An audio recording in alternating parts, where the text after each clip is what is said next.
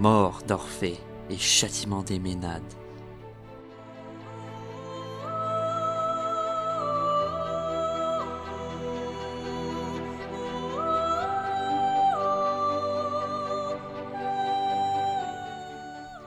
Tandis que, par ses chants, le poète Thrace suscite l'adhésion des forêts, des roches et des animaux sauvages, voici que les femmes siconiennes, en plein égarement mental, dissimulées sous des peaux de bêtes, aperçoivent du haut d'un tertre Orphée qui, frappant les cordes, accompagne son chant.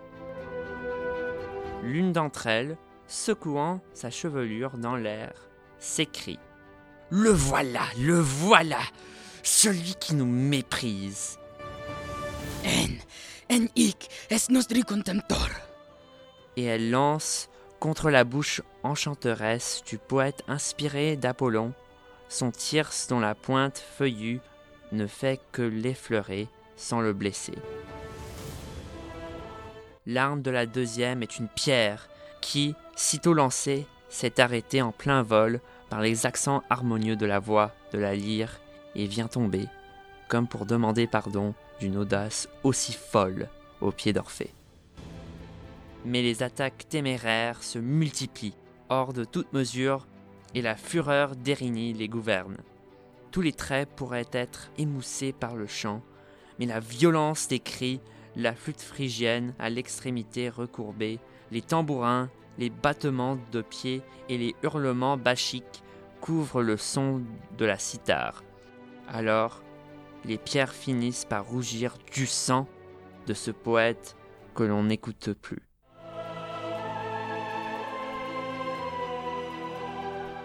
Et c'est d'abord sur les oiseaux innombrables, encore tout étourdis par la voix du chanteur, sur les serpents, sur la horde des bêtes sauvages, que les Ménades se saisissent de ce qui signe le triomphe d'Orphée.